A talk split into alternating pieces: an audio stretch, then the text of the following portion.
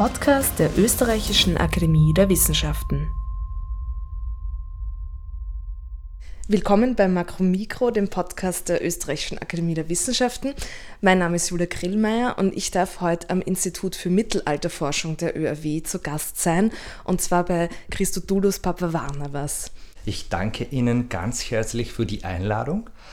Mein Name ist Christodoulos Papavarnavas. Ich bin Byzantinist. Ich beschäftige mich nämlich mit äh, mittelalterlicher griechischer Sprache, Geschichte und Literatur. Ich komme aus Zypern, wo ich mein Bachelorstudium abgeschlossen habe. Seit ähm, 2012 bin ich, wohne und arbeite ich in Wien. Hier habe ich auch das Masterstudium und das Doktorat abgeschlossen. Momentan arbeite ich an der Akademie der Wissenschaften und zwar an dem Wittgenstein-Preis-Projekt zum Thema Mobilität und Migration in Byzanz, also Moving Byzantium, unter der Leitung von Frau Professor Claudia Rapp. Super, vielen Dank. Genau, Sie haben es gleich äh, eingangs gesagt, Sie sind Mediavist und zwar auf spätantike und byzantinische Literatur spezialisiert und auf byzantinische Hagiographie. Können Sie da kurz erklären, worum handelt es sich denn da und was interessiert Sie da speziell? Ganz genau. Äh, als Byzantinist beschäftige ich, beschäftige ich mich mit dem griechischen Literaturbetrieb vom 4. bis zum 15. Jahrhundert. Ganz genau von der Gründung Konstantinopels als die neue Hauptstadt des äh, Römischen Reichs im Jahr 330 bis zur Eroberung Konstantinopels durch die Osmanen im Jahr 1453. Also jetzt äh, zur äh, Hagiografie und zur byzantinischen Hagiografie. Genau, wie Sie, wie Sie erwähnt haben, ist mein spezieller Forschungsschwerpunkt die byzantinische Hagiografie. Der Terminus Hagiografie aus dem griechischen Wort Hagios, Heiliger, und, und Graphin, Schreiben, bezeichnet die schriftlichen Lebensbeschreibungen von heiligen Männern und Frauen. In meiner Dissertation habe ich mich zum Beispiel mit, den, äh, mit einem besonderen, mit, einer, mit der beliebtesten Untergattung äh, von hagiografischen Texten befasst, nämlich mit den Märtyrerakten. Das sind Schriften äh, oder Berichte über Märtyrer, über Christen, die bei Verfolgungen durch ähm, Folter, Interrogation und Inhaftierung und am Ende natürlich auch Hinrichtung ihren äh, Glauben bezeugten. Was mich dabei besonders interessiert, ist äh, die byzantinische Ästhetik, nämlich der literarische Geschmack der byzantinischen Autoren, Leser und Zuhörer.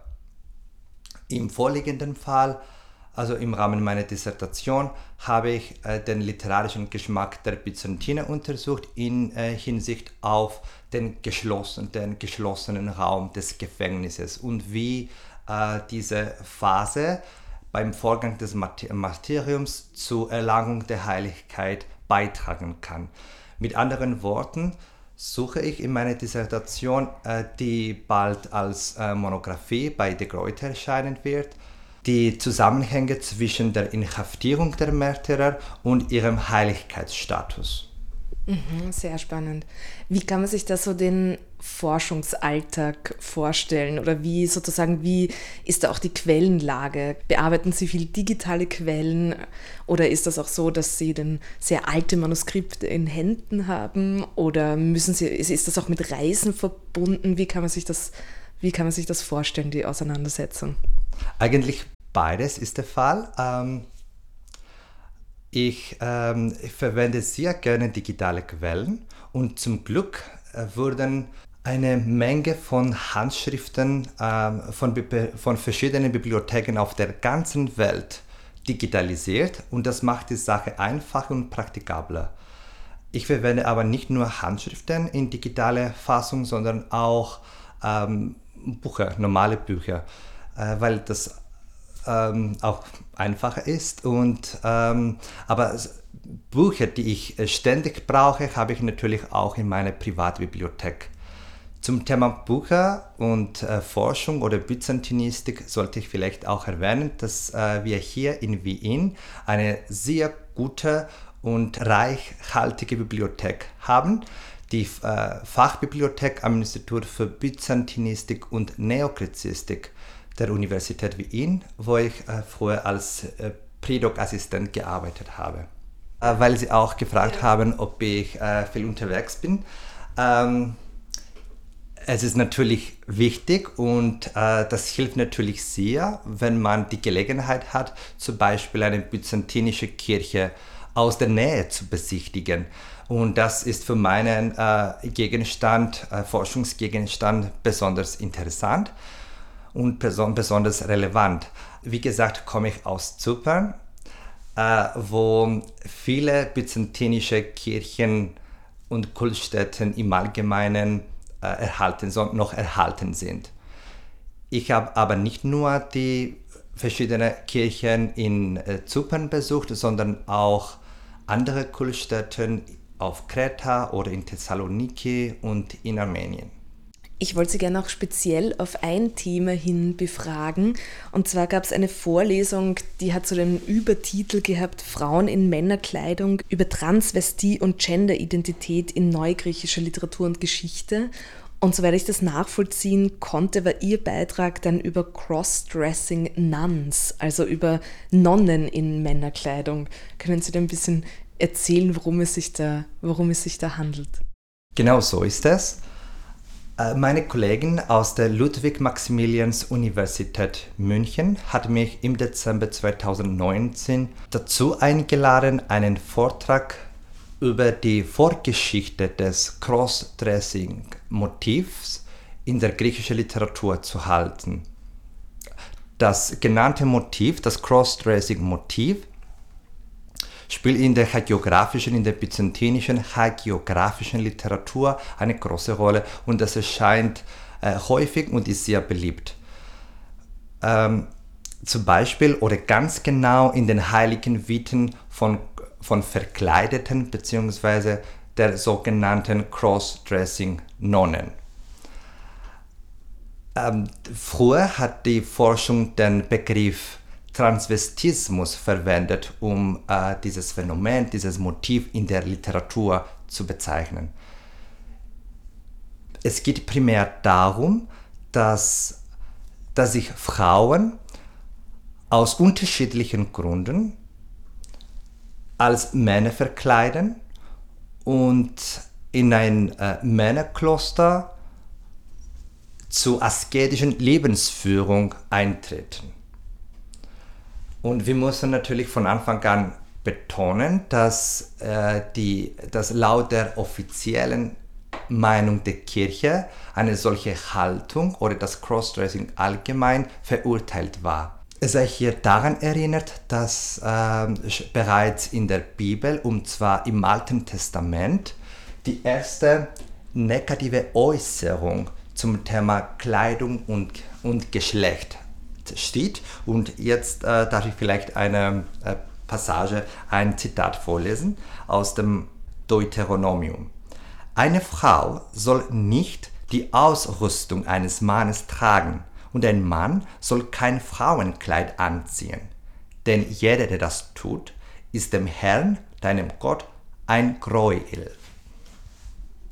Und diese Untersagung, diese Untersagung wurde auch in den späteren Jahrhunderten und auch in den christlichen Zeiten immer wieder durch theologische Synoden unterstrichen.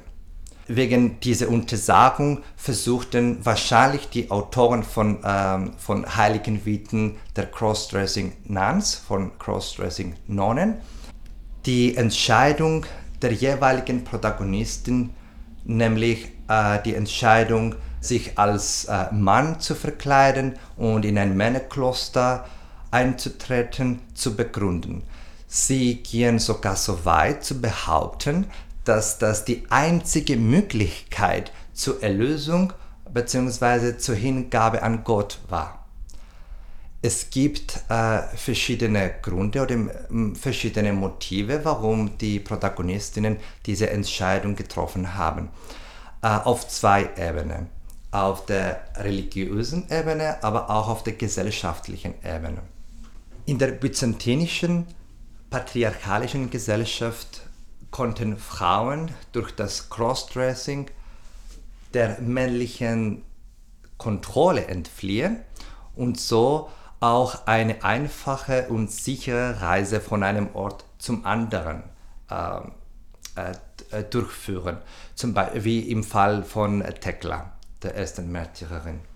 Auf religiöser Ebene konnten Frauen durch äh, Crossdressing ihre weiblichen bzw. schwache Natur verleugnen und das war eigentlich der erste, der erste Schritt, um dem männlichen Ideal, das in der Zeit ein Synonym für den Geist war, näher zu kommen.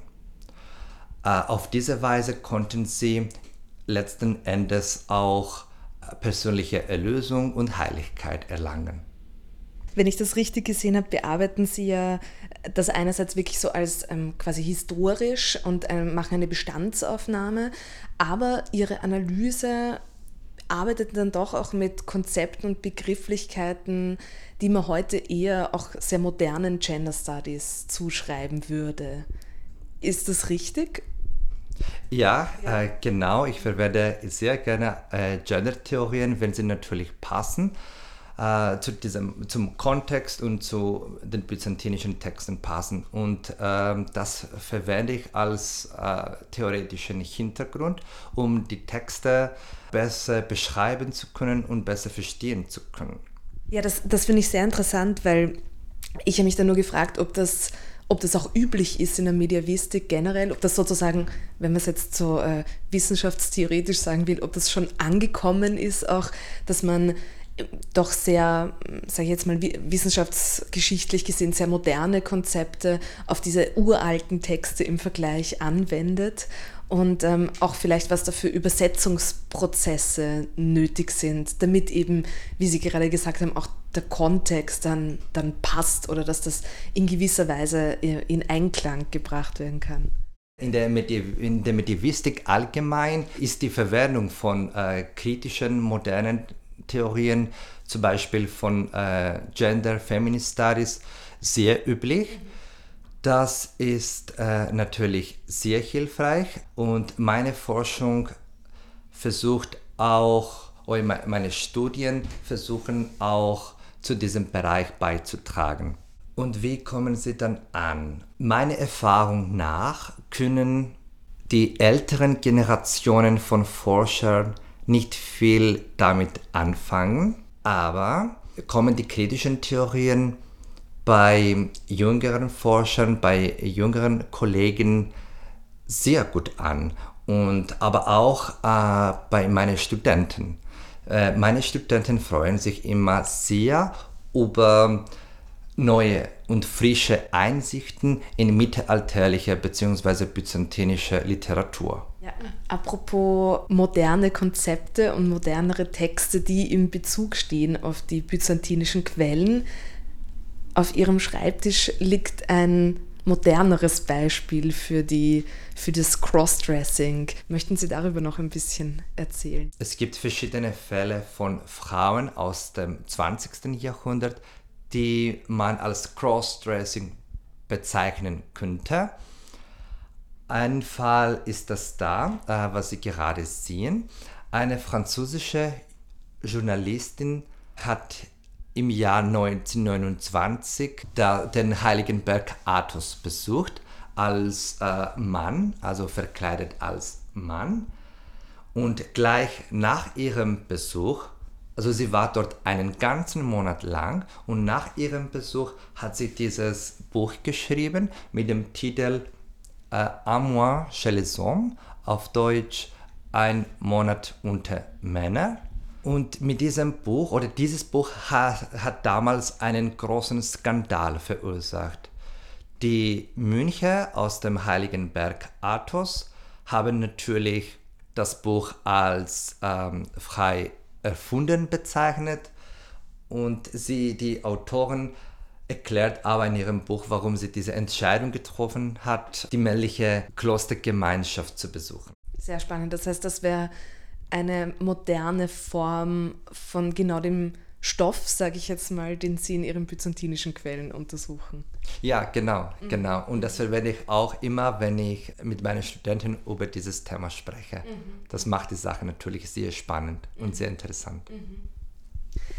Wie ist das ansonsten? Ist da das Interesse dann oft gerichtet, auch ähm, weil Sie auch gesprochen haben über die Gründe, äh, warum sich eben Frauen als Männer verkleidet haben, was mit Status zu tun hat, vielleicht auch Möglichkeiten eben in Gemeinschaften zu kommen, die sonst für Frauen verschlossen sind. Ähm, abgesehen von so mo modernen äh, Ausläufern aus dem 20. Jahrhundert, aber so generell ist diese Auseinandersetzung dann auch interessant, weil es eben so viel über, über die Gesellschaft aussagt, damals aber vielleicht auch ähm, quasi auch heute noch. Ja, also äh, damals war, waren die Motive ganz anders als heute. Die, Franzo die französische Journalistin Marise Choiset äh, hat sie natürlich diese Entscheidung getroffen, weil sie einfach neugierig war, mhm. wie eine äh, männliche Klostergemeinschaft ausschaut. Das war eigentlich ihr Hauptgrund. Die byzantinischen Frauen, zumindest diejenigen, die in der byzantinischen Literatur dargestellt sind und wie sie in der byzantinischen Literatur dargestellt sind, haben diese Entscheidung getroffen, wie gesagt, aus äh, gesellschaftlichen und religiösen Gründen. Äh, ein, der Hauptgrund war, dass so sich auch verstecken konnten im Fall der von ihren Eltern auferlegten Heirat zum Beispiel, mhm. wenn sie die Heirat vermeiden wollten, wenn sie ihre Jungfräulichkeit bewahren wollten, dann in, in solchen Fällen konnten sie sich verkleiden und in ein Männerkloster eintreten. Ja, vielleicht noch abschließend gefragt, ist das gerade auch, woran Sie weiterarbeiten oder habe ich Sie schon bei was anderem unterbrochen, wie ich jetzt mit dem Mikrofonen hereingestürmt bin? ja, äh, ich beschäftige mich gerade mit dem Verfassen eines Quellenbuchs als Teil meiner Aufgaben im äh, Rahmen des Wittgenstein-Projekts. Und eine meiner Aufgaben in dem Projekt ist, griechische Quellen ins Englische zu übersetzen. Griechische Quellen, die zum Thema Mobilität und Migration in Byzanz zu tun haben. Auf diese Weise hoffen wir, dass wir die Quellen, die griechische Quellen, aber auch das Thema allgemein einem breiten Publikum von Forschern, aber auch von Interessierten allgemein zugänglich äh, machen können. Mhm. Wunderbar, vielen, vielen Dank für das Gespräch. Ich danke Ihnen für das angenehme Gespräch.